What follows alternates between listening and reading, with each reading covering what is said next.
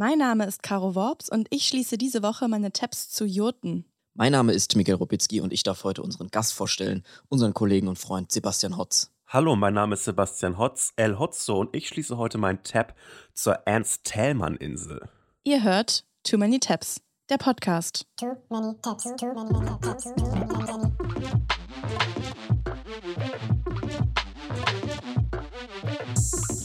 Too many tabs, too many, many, too many Ja,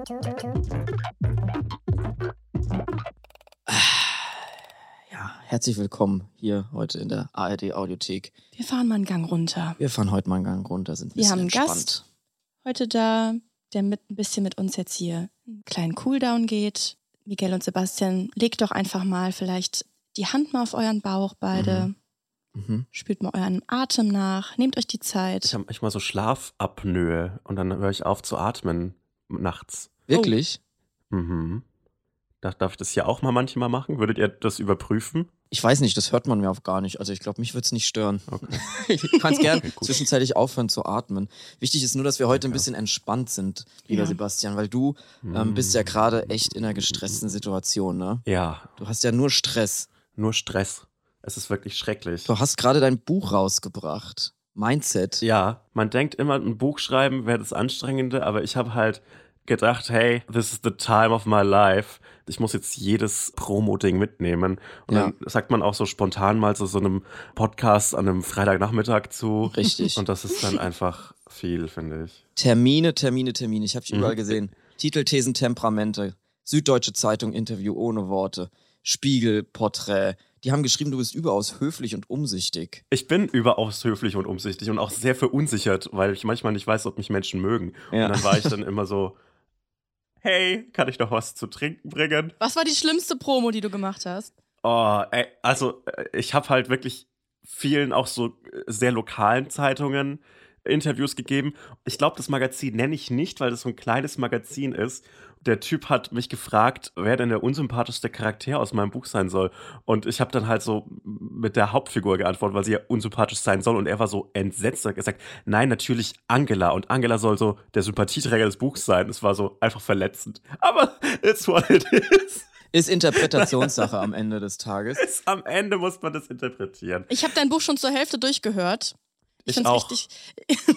ich find's richtig gut. Es ist wahnsinnig unterhaltsam. Dankeschön. Also Macht Falls Spaß. du jetzt noch einen Ich hab's kurzen, auch gehört. einen kurzen zusätzlichen Promoslot gerne haben willst. Muss ich mit meinem Management absprechen, leider. Ja, wir teilen gerne unsere Reichweite mit Ja, dir. genau. Das, ist, ähm, das ist unser Angebot an dich heute. Ja, Offenlegung. Wir sind hier heute. Es ist Karfreitag. Wir sind so ein bisschen in so einer Zeitkapsel. Ja, wir also nehmen ein an bisschen ist wirklich, auf. heute ist hier wirklich Meditation und Achtsamkeit, weil es ist niemand unterwegs. Mhm. Wir sind die einzigen Menschen, die arbeiten heute. Ja, und ich habe mir auch gedacht, dadurch, dass Sebastian ja jetzt wirklich so durchrauscht durch die ganzen Medien, braucht er vielleicht auch mal hier so eine kleine Comfortzone, wo man einfach mal sein kann, wo man nicht delivern muss und so, sondern wo man mal ein bisschen entspannt sein kann. Kommt dir das Ein entgegen? Fels in der Brandung seid ihr beide für mich. Ja, das ist auch das erste Podcast-Termin, bei dem ich keine Socken anhabe. Ah, das, das ist gut. Ich habe so einen kleinen Flocati-Teppich unter mir. Mhm. Und da bin ich gerade so wie in so einem Gefühlspfad, in so einem, Ja. in so einem Naturpark, gehe ich da so durch und ich spüre gerade so unter mir, Perfekt. was das für. Wir sind ganz so entspannt. mir ist. Ähm, ganz ich habe auch ein bisschen, ich habe sogar für uns ein bisschen Meeresrauschen vorbereitet, damit wir da so ein bisschen noch mehr in den Mm. Modus kommen, weil Sebastian, ich möchte, dass du heute, guck mal, hörst du das? Ah, Ja. ich möchte, dass du ganz entspannt bist heute. Wir wollen dich nicht mit Fragen löchern, wir wollen hier nicht investigativ nachhorchen, wir wollen nicht wissen, was ist der Mensch hinter dem Account, sondern wir wollen einfach, dass wir uns gemeinsam wohlfühlen können. Wir wissen ja, wer der Mensch hinter dem Account ist. Deswegen Ja, würde ich einfach mal sehr. sagen, ja, wir kennen uns ja ganz gut. Haltet euch doch einfach mal beide ein Nasenloch zu. Mhm. Das ist bei mir überhaupt kein Problem, weil es funktioniert ja bei mir nur eines. Jetzt lasst ihr mal die ganze Luft durch die Nase rein, durch das eine Loch, was offen ist. Beide Nasenlöcher schließen, die Luft halten, So in etwa. die Luft halten. Okay, ich halte die Luft. Bist du von meiner Krankenkasse und ich soll wieder meinen Asthmatest machen? Jetzt das andere Nasenloch öffnen und die Luft dadurch wieder rauslassen. Ja, das geht bei mir nicht. Das hätte ich vorher wissen müssen, ich habe die ganze Zeit Ja, weitergeatmet. ja, toll. Naja, egal. Mann, ihr könnt nicht einmal achtsam sein. Ja, komm, mach das Meeresrauschen wieder aus, oder? Ja, das war jetzt wieder Der entspannt Vibe ist gekillt. Der Vibe ist gekillt. Ja, der Vibe ist gekillt. Ja. Ich glaube, Podcast ist das Gegenteil von Achtsamkeit. Ich finde, das ist so was, so ein Konsum, den man einfach so im Ohr hat, damit man eben nicht achtsam sein muss, weil in der Achtsamkeit liegt ja auch eine Gefahr, sich seiner selbst bewusst zu werden und das möchte ich in jedem Fall vermeiden. Die wollen wir um jeden Preis vermeiden, ja. Mhm. Ja, wir sind einfach ganz wir selbst hier heute, ne? Hotzo, weißt du noch, als Miguel mal in Disneyland ganz er selbst war? Was meinst du damit jetzt? Da, Was da denn? waren wir, du hattest einen richtigen Happy-Tag, du bist da rumgehüpft, das war für dich wunder, wunderschön. Da waren wir zusammen im Disneyland in Paris Mhm. und der Abend ist dann ausgeklungen, du warst ganz beseelt, du hast irgendwie alle deine Helden getroffen, das war irgendwie ein schönes Erlebnis und dann Mhm. hast du einfach gedacht, komm, heute ist mein Tag, fuck it, ich bestell mir eine Milch. Nein, das habe ich so Doch. nicht gedacht. Doch, das und hast du zwar eine normale Milch. Eine normale Milch. Da warst du nämlich im Restaurant, hast dir eine Pizza bestellt und dazu eine schöne Milch. Ja, aber das war nicht mit Absicht. Aber Ja, so macht man so- das ja in Italien auch. Du hast so gesagt, ja, ich habe irgendwie Lo und Lä verwechselt. De Lo, du Lä, je ne sais pas, Baguette. Das war so dein Modus. Du wolltest, komm, gibst du, du wolltest einfach mal eine Milch. Nein, ich trinke eigentlich keine Kuhmilch mehr in meinem Leben. Ich habe früher viel Kuhmilch getrunken, jetzt nicht mehr. Und ich habe versucht, meine Französischkenntnisse aus der siebten Klasse nochmal hier aufleben zu lassen. Ich habe einfach Lo und Lä verwechselt. Das klingt ja wohl ähnlich. De Lo, du Lä. Ich habe mich noch gefragt, warum mich Gofi so komisch angeguckt hat bei der Bestellung. Aber die haben dann. Ich finde das so geil, da kommt einfach ein erwachsener Mann in Disneyland rein und sagt, hätte gerne eine Pizza und eine, und eine Milch. Und du hast die bekommen. Aber es ist so seltsam, dass das da so selten passiert, dass da jemand Milch dazu haben will, weil diese Disney-Adults, diese Disney-Fans, die trinken so Milch wie so eine Katze aus einer Schüssel in meinem Kopf. Schon schon komisch. Mmm, köstlich, ja. Aber dieser ganze Ausflug war im Disneyland mit dir, Miguel, war es ein bisschen, als ob ich dich zu Hause besuche, weil du hast dich da schon so heimisch gefühlt. Das war so ein bisschen. Äh, ja, das Peter war so Pan hat mich schon mit Namen gegrüßt da, ne? Das war so ein bisschen, als würde man eine Führung von dir bekommen durch Disneyland. Der zweitschönste Moment in Disneyland war für mich, als diese Parade war gleich am Anfang und Miguel mir in die Augen geguckt hat und wir wussten beide gleichzeitig, dass wir beide Twink Peter Pan gedacht haben. Das war, das war für mich ein schöner Moment. Aber der Twink Peter Pan hat mir gewunken, Leute. Ja, ja. Schön, schön für dich. Bist ja auch eine Icon, Caro. Der war, der hat die Energie gespürt. Twink Ally. Ich würde sagen, wir bringen heute hier Disneyland-Vibe einfach zurück in den Podcast und gehen mal los, oder? In die Tabs. Trotzdem wollen wir mal direkt mit deinen anfangen, vielleicht. Okay. Ich bin hier ein bisschen für die Meinungsvielfalt im öffentlich-rechtlichen Diskurs da und möchte deshalb mit der steilen These einsteigen. Und zwar, die DDR existiert noch.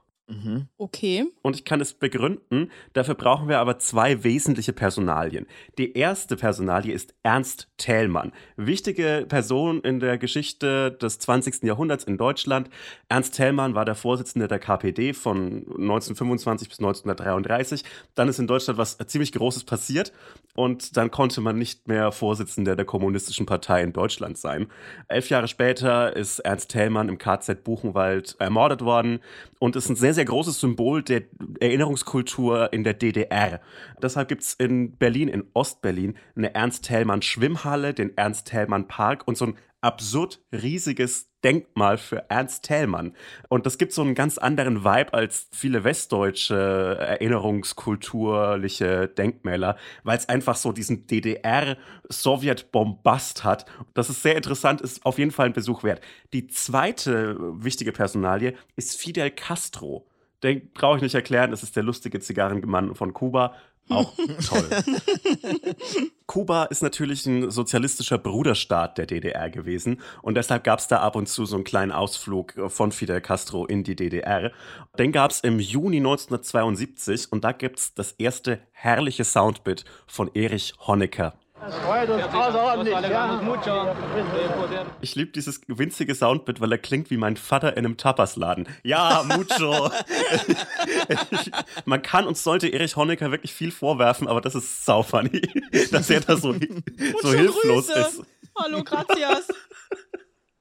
Und was ich in dem Zusammenhang schade finde, so sozialistische Staatspräsidenten, die haben sich so mit einem Bruderkuss begrüßt. Und ich finde, das sollte man zurückbringen. Ich glaube, es würde so viele Dinge leichter machen, so in innereuropäischen oder globalen Konflikten, wenn man sich einfach öfter mal so auf den Mund küsst. Also wenn so Olaf Scholz und Macron zum Beispiel sich küssen würden, also mir würde das gut tun, der Anblick. Hat nicht Juncker das versucht schon zurückzubringen?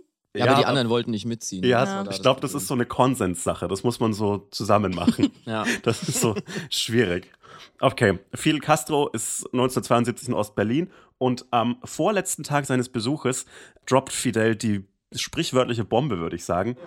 Am vorletzten Besuchstag breitet der Karibikkommandante plötzlich eine große Landkarte Kubas vor dem verdutzten Honecker aus. Es ist ein Geschenk, sagt Castro. wo eingezeichnet ist el callo que lleva el nombre de Ernest Tellman eine Insel, die den Namen Ernst Thälmann trägt. Eine Insel, die den Namen Ernst Tellmann trägt. So ist es. Fidel Castro hat der DDR einfach eine Insel geschenkt und das ist sehr, sehr lustig, weil er, er nimmt so eine Karte wirklich raus und zeigt dann diese Insel, die er eben der DDR geschenkt hat. Und es ist eine unbewohnte Insel, sie ist relativ klein, aber ich finde, es gibt so schlechtere Geschenke für einen Staatsbesuch als eine Karibikinsel. Das ist so, darauf kann man was aufbauen. Ja, das ist so ein Mr. Beast-Move auch. Einfach so Insel verschenken, wenn man eine hat, einfach. Ich habe diesen tausend Menschen eine griechische Insel geschenkt. Und ich lasse sie kämpfen bis zum Tod. Ich finde, Fidel Castro und Mr. Beast sind auch optisch nicht so weit auseinander, wenn man sich das mal anschaut mit diesem etwas wuseligen Bart. Irgendwie auch seltsame Männer der Geschichte und äh, im Konflikt mit den USA am Ende. Alles cool von meiner Seite. Habt ihr es mitbekommen mit der Mr. Beast Schokolade? Nee. Der hat jetzt so eine eigene Schokolade und die wird immer so verwüstet in so Walmarts. Da werden immer diese Verkaufsstellen, diese Aufsteller kaputt gemacht. Und äh, naja, Das finde ich Ist das gut. so ein Promo-Ding oder weil die ihn hassen? Ich weiß, ich, weiß, ich glaube, ich glaub, es ist irgendwie beides, aber es ist schon sehr lustig, dass die da so ein riesiges Problem haben, dass diese Mr. Beast-Verkaufsstände ruiniert werden. Das ist so ein gutes Omen auch für seine angekündigte Präsidentschaftskandidatur. Habt ihr das auch gelesen? Mr. Beast will auch Wirklich? US-Präsident werden. Oh. Aber gut, das ist ein anderes Thema. Machen wir mal wann anders. Ja, US-Präsident, kubanischer Präsident, auch tolle Freunde. Und auf dieser Ernst-Hellmann-Insel, die jetzt der DDR gehört, gibt es einen Playa RDA, also einen Strand DDR. Es ist ein fantastisches Geschenk. das Problem ist so ein bisschen, das war 1972, die Insel lag halt in der Karibik rum, aber 20 Jahre später gab es die DDR nicht mehr. Dann gab es die Wiedervereinigung, Helmut Kohl und jetzt wird das Ganze zu so einem kleinen rechtlichen Konflikt. Denn war das jetzt wirklich ein Geschenk oder war es nur so ein symbolischer Akt? Weil, wenn es wirklich ein Geschenk war, diese Insel, dann äh, besitzt die Bundesrepublik Deutschland nach der Wiedervereinigung eine kleine 15 Kilometer mal 500 Meter große Insel Ja. direkt vor Kuba. Was Wo damit genau machen, liegt ne? die? Ich habe gerade Google Maps aufgemacht. Mhm. Caro, weißt du die Hauptstadt? Natürlich Havanna. Also, Entschuldigung. weißt du, wo das liegt ungefähr? Damit ich, dann kann ich mal gucken, wie ich das finde. Du kannst einfach Ernst-Hellmann-Insel auf Google Maps eingeben. Okay, Ernst Thälmann. Insel. Das heißt, die heißt, heute heißt die immer noch so. Die heißt immer noch Ernst-Hellmann-Insel. Ah, jetzt sehe ich sie. Okay, ist echt ganz, ah, ganz direkt an Kuba dran. Also gehört die jetzt der Bundesrepublik Deutschland? Und was machen wir damit? Kuba selbst besteht natürlich darauf, dass das gar keine richtige Schenkung war, sondern eher so ein symbolischer Akt. Aber ich finde, wenn mir Fidel Castro eine Landkarte beim Staatsbesuch ausbreitet und auf eine Insel zeigt und sagt, die gehört jetzt der DDR, dann würde ich schon sagen, dass das eine richtige Schenkung ist. Was, wenn nicht das ist eine Schenkung? Ja, würde ich auch sagen. Das sieht so geil da aus. Das ist so schönes Wasser. Ich bin gerade hier lost in Ernst-Thälmann-Insel. Willst du nochmal Meeresrauschen von der Ernst-Hellmann-Insel vielleicht einblenden, dass wir nochmal entspannt werden können? So klingt es da. Ist das nicht entspannt?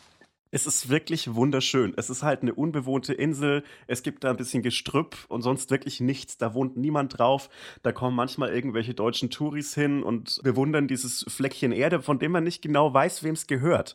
Wenn man nämlich in die Google-Rezension, und das ist für mich der Ort, an dem man für so einen rechtlichen Beistand geht, wenn man da reingeht, dann sind da relativ viele der Meinung, dass das zum Bundesland Sachsen-Anhalt gehört. Und deshalb Dr. Rainer Haseloff von der CDU über diesen Flecken Erde regiert. Und deshalb würde ich sagen, das ist für mich einfach ein Fakt. Weiß das Rainer Haselhoff? Ich würde auf jeden Fall irgendwen da stationieren. Wir müssen irgendwas draus machen. Sachsen-Anhalt, das einzige deutschsprachige Land in der Karibik. Aber es gibt natürlich eine große, große Einschränkung, weil wenn wir als Bundesrepublik Deutschland Anspruch auf diese Insel erheben, dann würden wir in einen seit Jahrzehnten schwelenden Krieg eingreifen. Und das wollen wir nicht. Nicht in diesen Zeiten, nicht überhaupt. Nee, man muss es nicht Not riskieren. Again. Denn seit 1983 führt jemand Krieg gegen die DDR und dadurch, dass es die DDR nicht mehr gibt, gegen diesen letzten Flecken DDR. Und zwar die Republik Molossia.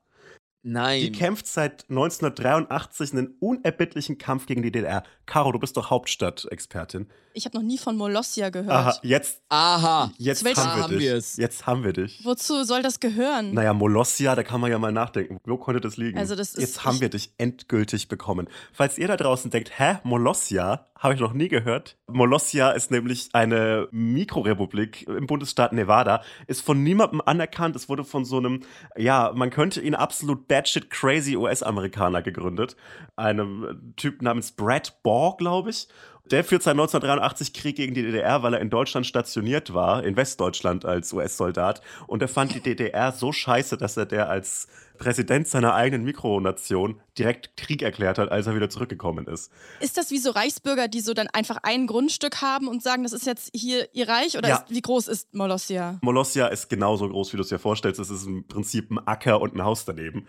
Aber die führen seit 1983 Krieg gegen die DDR und deshalb letztlich seit 1983 Krieg gegen dieses wunderschöne Fleckchen Erde, das den Namen Isla Ernesto Tellmann trägt. Ist ja abgefahren. Wie bist du denn da drauf gekommen? Also, wie, wie kommt man auf diese Insel? Ich habe einfach den Wikipedia-Artikel zu Ernst Thälmann gelesen, weil ich an diesem Denkmal vorbeigelaufen bin. Da wollte ich wissen, wer das ist. Und dann gab es eben so weitere Verweise zu Ernst Thälmann. Dann gab es noch äh, den Fun-Fact mit der Republik Molossia und natürlich den Dr. Rainer Haselhoff-Gag. Ich habe nur eine Frage, wie genau sieht jetzt diese Kriegsführung aus? Also was macht der? Ja, gut, also es ist natürlich schwierig, da einen Krieg zu führen, weil äh, Nevada ist ganz schön weit weg vom Meer. Ja, eben. Und die Insel Ernst Thälmann ist ja nur im Meer. Ich glaube, es gab da noch keine großen bewaffneten Auseinandersetzungen, aber ich sag's wie es ist, ein US-Amerikaner im Staat Nevada, ich glaube, der ist bewaffnet. Besser als Rainer Haseloff. Also da würde ich dann nicht in den Krieg eingreifen wollen. Deshalb würde ich auf diese Kolonie verzichten. Aber es ist schön, das in der Hinterhand zu haben, finde ich. Ja, schade, dass es so politisch behaftet ist. Ich würde da eigentlich gerne mal hinfahren, mir das angucken. Ja. So als Incentive. Wollen wir da nicht mal zu dritt hin, wenn da ich glaube, das wirkt, das könnte irgendwie zu Problemen führen, wenn du da einfach einreist, oder? Mit diesem Molossia-Typ. Ja, dann darf man halt nicht mehr nach Molossia, wenn man sich Ja. verbrüdert mit der DDR und der Ernst-Thälmann-Insel. Ach, dann lieber Disneyland wieder. Dann lieber Disneyland. Aber in Molossia kriegst du bestimmt auch ein gutes Glas Milch, Miguel. Das, das würde dir nicht verwehrt. Ja, das war mein kleiner Tab zur Ernst-Thälmann-Insel. Und falls ihr mal in Berlin seid, ich sag's wie es ist, das Ernst-Thälmann-Denkmal ist einen kleinen Besuch wert, wenn man so eine, eine andere Seite dieser Stadt mal sehen möchte. ja, vielen Dank. Wo Äh, genau steht das denn eigentlich in Berlin? Irgendwo in Ostberlin. Ich weiß es nicht genau. Ich bin ja ein begeisterter Durchstädtelaufer und dann habe ich das da unversehens entdeckt. Aber ich bin mir relativ sicher, wenn man die Ernst-Thälmann-Insel auf Google Maps findet, dann findet man auch das Denkmal auf Google Maps. Ja, dann danke dir, Hotzo, ähm, für diesen Exkurs. Und dann bin ich jetzt gespannt, was Caro für uns heute vorbereitet hat. Wir machen ja mit im Chor zweimal im Jahr so ein Probenwochenende immer in irgendwelchen räudigen Jugendherbergen. Und diesmal hatte im Chor-Chat jemand geschrieben, wollen wir nicht mal diese Jugendherberge hier auszuprobieren? Und haben andere geschrieben, ja, wie geil, da gibt's Jurten. Jurten. Und dann habe ich so gedacht, und habe ich gedacht, ja, ist das Okay. so geil? Ist es so geil, in einer Jurte zu sein? Und von da bin ich dann ins Jurten-Rabbit-Hole gefallen und habe entdeckt, dass es wahnsinnig viele Dokus gibt über so AussteigerInnen, die in Jurten Oh ziehen. Gott. Wusstet ihr das? Nee, habe ich noch nichts von gehört. Ich liebe das Wort Jurten. Das fühlt sich ganz schön an. im Mund. Jurte. Jurte. Als würde man so einen Kieselstein in den Mund nehmen. Das ich Ein bisschen auch wie eine Taube. Mm. Jurte. Jurte. Jurte, Jurte. Jurte. Auf jeden Fall diese Jurten, es ist jetzt nicht so, dass die überall rumstehen und man zieht einfach ein, sondern man kauft quasi eine Jurte, so einen Jurtenbausatz und dann kann man die überall aufbauen, wo man will. Moment mal, ist es so eine gesetzliche Ausnahme? Also man darf nicht überall campen, aber Jurten sind okay? Ich, ich bin mir da nicht ganz so sicher. Ich glaube, wir befinden uns in einer Art Grauzone, was die, was die Jurten angeht. Und ich habe auch das Gefühl, wir sind hier gesellschaftlich in einem Post-Tiny-House-Moment mit den Jurten. Und ich war geschockt und fasziniert gleichzeitig vom Lebensentwurf Jurte. Ist Jurte schon Glamping oder ist das so? Ich glaube, das zählt ins Glamping, weil ich habe mich informiert auf verschiedenen Jurte-Seiten. Und die Jurte, die Jurte ist eigentlich das traditionelle Zelt der Nomaden in West- und Zentralasien. Also Unterkunft für Nomaden Mhm. heißt ja schon, es ist eine mobile Wohnunterkunft, muss sie also leicht auf- und abbauen können und relativ klein verpacken können, damit man damit rumziehen kann. Diese Jurten sind auch super an so verschiedene klimatische Bedingungen angepasst. Und die Jurte, also es ist so rund, ich weiß nicht, ob ihr die schon mal gesehen habt, wahrscheinlich. Die Jurten sind iconic. Die sind so rund und die ursprüngliche wird aus so Gittern und Stützen aufgebaut und so Filzschichten isoliert und dann mit so Tüchern abgedeckt. Mit so hellen meistens. Mhm. Und die Türen und die Stützen sind dann noch so mit bunten Ornamenten bemalt. Irgendwie so Symbole für Stärke, so Tiere und, und die fünf Elemente, also Elemente des Kosmos, die bedeuten dann Stärke und Schutz und langes Leben. Es ist halt besonders in der, besonders in der Mongolei ist das so ein ganz essentieller Teil der nomadischen Kultur. Also so sehr verankert in der Geschichte ähm, Zentralasiens. Und da hast du auch so eine soziale und spirituelle Ordnung in der Menschen darin leben. Also die ganze Familie wohnt auf so ein paar Quadratmetern zusammen auf engstem Raum in einer runden Jurte und da wird alles drin gemacht. Also jetzt nichts, womit jetzt quasi dein Chor aus überwiegend weißen Leuten was im direkten... Das ist jetzt die Frage, ne? Also diese Form von der Jurte, die wurde dann auch in Europa und USA neu interpretiert, sage ich mal. Mhm. Und inzwischen gibt es auch so super moderne Jurten mit integrierter Küche und Bad. Also ja, Europa hat mal wieder was gefunden zum Ownen. So würde ich es mal vielleicht formulieren. Wie ich auf jote24.de gelesen habe, ist es möglich, eine Jote zu kaufen mit Hollow-Fiber-Dämmung und Acrylglaskuppeln. Und Achtung, auf Wunsch des Kunden kann es entweder mit einem traditionellen mongolischen Ornament oder dem Firmenlogo des Kunden verziert werden. Das finde ich fantastisch. Also würdest du jetzt mit deinem Chor eine Jurte ziehen wollen oder nicht? Ich würde mir überlegen, als große deutsche Firma, ob nicht eine Jote irgendwie was ist, was irgendwie nice to have. Das ist mega geil, um so Reisekosten zu senken. wenn dann die Leute nicht mehr Hotelzimmer buchen, sondern so eine schöne Jurte mitbekommen. Kann ich mir schon vorstellen, dass das eine gute Idee ist. Wer weiß, wo ich das nächste Mal übernachten muss, wenn ich beim ZDF-Magazin Wir haben eine große Jurte auf den Hof gestellt. Der Hotzo ist ja immer in einer Jote, wenn er in Köln ist. Ich finde es auch einen guten Spleen. Also so, selbst wenn es jetzt nicht quasi gesellschaftlich groß wird, sondern wenn es jetzt einfach immer, wenn Sebastian Hotz zum ZDF-Magazin kommt, der wohnt in der Jurte. Dass du dir das so zu deinem Markenzeichen machst. Ja, die kurzen Wege sind auch fantastisch. Kann ich das auf dem Parkplatz einfach aufbauen oder brauche ich da so einen, Ein Jurtenhelfer. einen weichen Boden? Jotengenehmigung meinst du? Ja, oder muss das irgendwie wie so ein Zelt in so weichem Ja, Boden? genau. Muss ich da irgendwie dann an den Asphalt Das muss schon aufbohren? eingeschlagen werden, aber es ist irgendwie unkomplizierter als ein Zelt, weil das wird so ganz nah irgendwie. Ich habe mir ja verschiedene Jotendokus natürlich reingezogen. Es gibt immer so einen Holzboden, den man klar. dann irgendwie baut und da drauf schichtet, so Teppiche und so. Und das dann in den Boden schlägt, diese verschiedenen Stützen und dieses runde Dach und dann hängst du das so ab. Und es ist inzwischen auch ein richtiger Berufszweig Jotenbauerinnen gibt's, die so ganzjährig bewohnbare Joten bauen. Und die kannst du halt wirklich einziehen, auch in Deutschland. Und jetzt denkt man sich halt, why? Ja, weil äh, kennen Sie Häuser? kennen Sie Häuser. und ja, Miguel, bei dir bin ich mir ziemlich sicher, dass das absolut gar nichts für dich wäre. Ich bin kein und trotzdem, bei klassischer dir habe ich so eine. Vermutung. Ich fliege gerade ein bisschen zu hoch mit allem. Ich glaube, mir wird es gut tun, wenn ich mich mal so drei Jahre lang in so eine Jurte zurückziehe. Und darüber kann man dann nämlich auch ein Buch schreiben. So Habe Kerkeling-mäßig, so ich bin da mal weg. Ich schlaf da mal in der Jurte. Ja, sowas wie Ende Jurt, alles Jurt hätte ich Ja. genommen. Jote Laune. Ja, und auf jeden Fall habe auf jeden Fall habe ich eine äh, WDR-Doku gesehen, die sowas genau gemacht hat. Die haben drei Jahre lang zwei Familien begleitet, die aussteigen. Die Konsumaussteiger mit Kindern im Mini-Haus. Da ist einmal Kolja und Katharina, natürlich. Die ziehen in ein Tiny House und Flo und Alina wohnen mit ihren Kindern in der Jurte. schöne Abenteuer zusammen erleben, viel zusammen machen und sehr nahe sein. Dann haben wir es einfach prompt in die Tat umgesetzt. Gelingt es mit wenig Geld, ein freies Leben zu führen? Oh nein. Genau, also sie wollen halt Abenteuer zusammen erleben und sich ganz nah sein. Das war jetzt gerade der O-Ton. Die wohnt nicht in einer Jurte. Er ja, aber sie nicht. Warum sind ihre hygienischen Standards so komplett unterschiedlich? Warum sieht er einfach so aus wie jemand, der in der Jurte lebt und sie nicht? Das macht mich irgendwie wütend. Das ist offensichtlich kein Problem, sich da ordentlich sauber zu halten. Naja. Ich muss sagen, dass ich extrem überrascht bin, wie groß und geräumig diese Jurten dann doch sind. Also die ist jetzt schon eingerichtet wie eine Wohnung. Die haben so circa 50 Quadratmeter. Also es ist wie eigentlich wie, Wie eine Wohnung. wie eine Wohnung, aber halt alles in einem Raum. Alles ist offen, alles findet Wohnen, Schlafen, Arbeiten, Kochen. Es ist alles Ach im, im selben Raum. Da geht man sich so auf den Keks. Also sie haben halt ihre Stadtwohnung aufgegeben und die Jote aufgeschlagen auf so einem Biohof bei Wuppertal. Der Impuls ist erstmal so, sie hatten halt keinen Bock mehr für ihre Wohnung halt so arbeiten und Geld verdienen zu müssen. Zum Beispiel um Erstmal die Heizung zu bezahlen. Verstehe ich Dann erstmal. gehen sie halt in den Wald und sammeln sie halt ihr Holz und haben dann halt warm. Mhm. Also es ist so ein bisschen die Idee, man kann ja auch alles selber machen. Man muss quasi dem Kapitalismus nicht noch mehr Feuer geben. So habe ich jetzt Alina und Flo verstanden. Sie haben ihre ganzen Ersparnisse dafür aufgelöst. 5000 Euro, um diese Jote zu kaufen. Es ist also so ein bisschen äh, der Juna-Bomber, aber ohne den Bomberteil. Ja, wer weiß, also die Doku ist ein paar Jahre alt. Ich weiß nicht, wie es dieser Familie jetzt geht. Die kochen, essen, schlafen Alles in einem Raum. Mit Familie, wir ziehen die Jurte. Ich denke, dass es für viele Außenstehende absolut undenkbar ist. Es gehen Dinge, die sich andere nicht vorstellen können. Die gehen trotzdem, auch wenn die sich die nicht vorstellen können. Ja, manche Dinge Was meint er? sind unvorstellbar. Zum Beispiel habe ich mich gefragt, wie das mit der Toilette ist. Sie haben eine Toilette. In der Jurte. Es ist eine Holzbox, die die Kinder anmalen durften. Und wie das funktioniert mit der Toilette, das erklärt jetzt Alina dann nochmal. Aber das ist ja schon ein Unterschied. Sonst geht man ins Badezimmer, schließt ab und jetzt hat man das quasi in der Jurte stehen. Das ist halt eigentlich auch ganz praktisch für uns. So sind wir halt immer noch beieinander. Und das passt halt wirklich zu uns, dass wir halt alles gerade zusammen haben, sozusagen. Ich kann verstehen, dass einem so ein Leben in der Stadt und in so einer ja, Verwertungsgesellschaft nicht gefällt, aber das große gesellschaftliche Problem finde ich nicht, dass man ein Klo hat.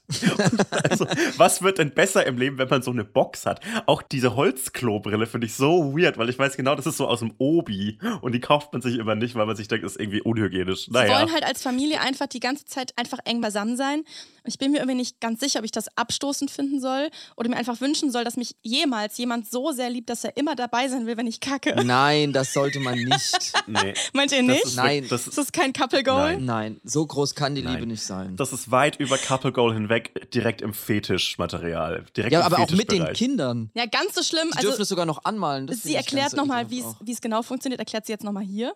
Und äh, das Klo steht ja nicht einfach mitten im Raum, sondern ist ja auch hinter Schränken und da sind Vorhänge. Wir müssen uns dabei jetzt nicht zu kurz. Also das ist hinter Schränken und Vorhängen kackt man dann. Aber trotzdem halt alles im gleichen Raum. Und irgendwie löst das in mir eine Anxiety aus. Ja, Fluchtinstinkt löst es in mir aus. Ja, ich finde es schon im Büro schlimm genug, dass so Leute überprüfen könnten, wie lange ich jetzt auf dem Klo war. Weil manchmal braucht man ja so einen äh, Rückzugsort. Manchmal muss man sich so ein bisschen in so eine Höhle verstecken. Aber so, oh Mann. Also man begleitet die tatsächlich über drei Jahre, diese Familie. Und die müssen dann irgendwie immer hin und her ziehen. Sie sind ja erst auf diesem Biohof in Wuppertal. Da müssen sie aber weg, weil die Leute auf dem Hof hatten irgendwie keinen Bock, dass da Leute in der Jurte leben. Ja, wer hätte es gedacht? Wer hätte das gedacht? Ja, und dann ziehen sie auf den Campingplatz nach Hamburg. Da finden sie aber irgendwie nicht so richtig Anschluss. Dann gehen sie nach Italien für den Winter, lassen die Jurte erstmal Jurte sein, erfahren aber vor Ort, dass der Hof da in Italien pro Tag 2,50 Euro kostet und das hassen sie. Und dann ziehen sie wieder zurück. Also die ziehen das Antikapitalismus-Ding komplett durch. 2,50 Euro? Nein, nicht mit uns. Erst muss man mal ja sagen, es Find ist ich ja geil. konsequent. Also Es ist ich wirklich finde konsequent. Es, ich finde es gut, wenn Leute da so eine Vision haben und sagen, okay, wir entfliehen diesen gesellschaftlichen Zwängen und Kapitalismus, äh, lösen wir uns jetzt mal äh, da raus. Aber ich finde, man sollte trotzdem eine eigene Toilette haben. Das ist mein Statement dazu. Bei aller Liebe. Ja, ich habe auch die ganze Zeit das Gefühl, ich will da irgendwie reingrätschen. So. Ich hätte nie gedacht, dass es mir irgendwie mal verlockend vorkommen würde, stattdessen in einem Tiny House zu leben, was die andere Familie ja parallel fährt. Obwohl bei der anderen Familie sowas abgeht. Hier ist kein Platz, um sich zurückzuziehen. Wir haben ein Lied uns rausgesucht, ähm, was beiden gefällt. Ähm, und wenn wir uns gerade nicht aus dem Weg gehen können, warum auch immer, und jeder aber irgendwie seine Ruhe braucht, dann schmeißen wir das Lied an. Nein. Und jeder ist erstmal für sich. Genau, und es wird sich nicht unterhalten. Die Musik sagt alles. Ich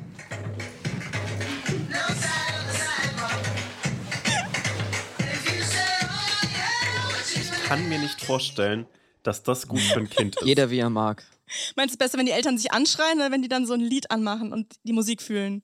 Ich glaube, menschlicher ist es das Anschreien, weil das muss das Kind, glaube ich, irgendwann lernen, dass man sich gegenseitig anschreit. Und außerdem, wenn das so erstmal so 13, 14 ist, dann spielt der Song die ganze Zeit. Dann wird nämlich richtig, dann, dann wird rebelliert.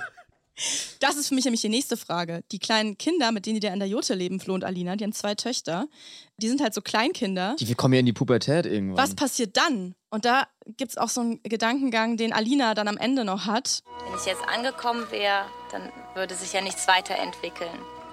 Aber ich bin auf jeden Fall angekommen in der Jurte.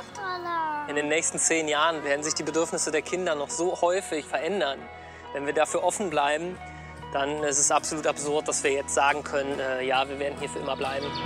Ja, also sie spricht natürlich an, was machst du mit zwei Teenie-Kindern in der Jurte? Kriegen die dann ihre eigene Teenie-Jurte? Ich habe da so viele Fragezeichen zu diesem Familienmodell. Ja, überhaupt auch die Eltern brauchen ja mal einen Rückzugsort, um mal in gewisser Zweisamkeit in der Jurte Und alleine ich zu judge sein. jetzt keine Nomaden in der Mongolei, die einfach schon immer leben und immer noch leben und so. Aber das ist Aussteigen, dann zusammen in Ich, ich weiß es nicht. Sind wir Arschlöcher? Ist das einfach way to go? Kann gut sein, dass wir das hier alles aus unserer. Wir kritisieren hier immer und, und Konsum und Kapitalismus ist schlecht. So, aber wenn das der Weg ist, dem Kapitalismus zu entkommen, Ist er ja nicht. dann weiß ich auch nicht, ob ich da dabei sein will. Ist er ja nicht. Da habe ich einen guten Einstieg gegeben mit Ernst Thälmann. Da wurde der Kapitalismus auch nicht in Jurten besiegt. ich frage mich, ob die Jurtenbewohner so auf die Tiny House Bewohner herabschauen. Die ziehen es nicht richtig durch. Das ist die Bourgeoisie nämlich im Tiny House. Das, das, das, sind die, das sind die Konsumopfer. So, ach, so viele Sachen habt ihr? Hm, Also, da könnte ich ja überhaupt nicht mitkommen. äh, eine Tür Ah. zum Klo, hm, müsst ihr wissen. Ihr wisst schon, dass es schlecht ist für Kinder, wenn die alleine sind beim, beim Stuhlgang machen.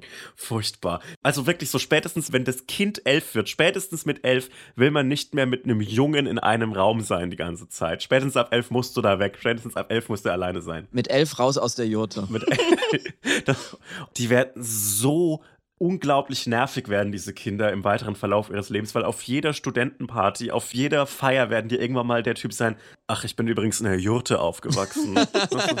Jeder kennt diese eine Person, die in der Jurte aufgewachsen ist. Jede Freundesgruppe hat diese, diese Leute, den lustigen, den traurigen, den Typen, der in der Jurte aufgewachsen ist. Der kriegt so Anxiety, wenn er Türen sieht. Ich kann nicht groß machen, wenn ich Wände habe. Könnt, könntest du mit, mit mir aufs Klo kommen? Ich brauche jemanden dabei.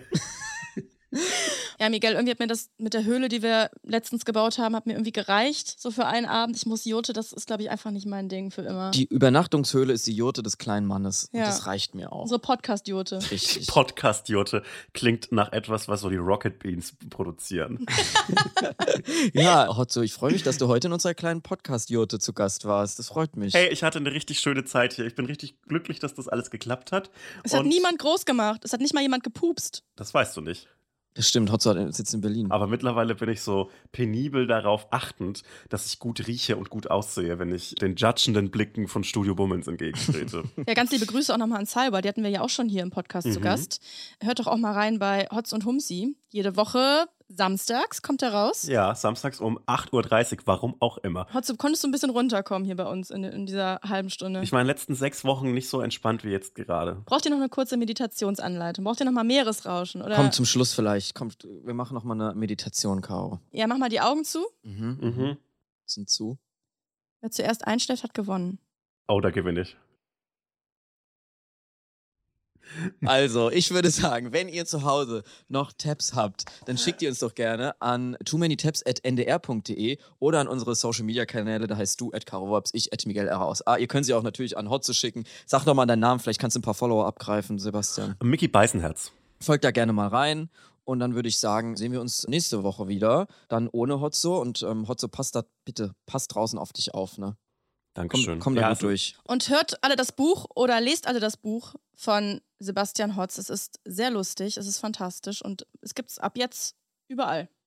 Wo ihr wollt. Bis nächste Woche. Tschüss. Bis nächste Woche. Tschüss. Tschüss. Wieso hast du denn jetzt gesagt bis nächste Woche? Kommst du wieder? Ich dachte, ihr sagt es zu mir, weil wir uns ja auch nächste Woche sehen. Ach so, Ach ja, so. bis nächste Woche. Bis nächste Woche. Tschüss. Nächste Woche. NDR Cross Promo, Cross Promo, Cross Promo. Wir empfehlen euch heute einen Podcast, bei dem Caro und ich neulich auch zu Gast waren, schon mal. Und zwar heißt der SWR Fakt Up. Genau, bei Fakt Up, eine Woche Wissenschaft. Das sind richtige Wissenschaftsfreaks, die Hosts, und die vergraben sich jede Woche in irgendwelchen Studien und sprechen in Podcast über wissenschaftliche Themen. Aber so, dass man es versteht. Also ganz einfach und locker. Wer sich also dafür interessiert, kann da gerne mal reinhören. Link gibt es bei uns wie immer in den Show Notes und die Folgen gibt es in der ARD Audiothek. Und, Und überall da, da, wo es es Podcast Podcasts geht. Cross-Promo Ende. So, zum Schluss haben wir noch einen kleinen Hinweis. Und zwar haben wir in den Shownotes eine kleine Umfrage verlinkt. Da könnt ihr uns mal so richtig die Meinung geigen. Wir hassen euch! Zum Beispiel sowas. Also, vielleicht habt ihr ja kurz Zeit und könnt uns ein kleines Feedback dalassen. Danke. Link in den Show Notes.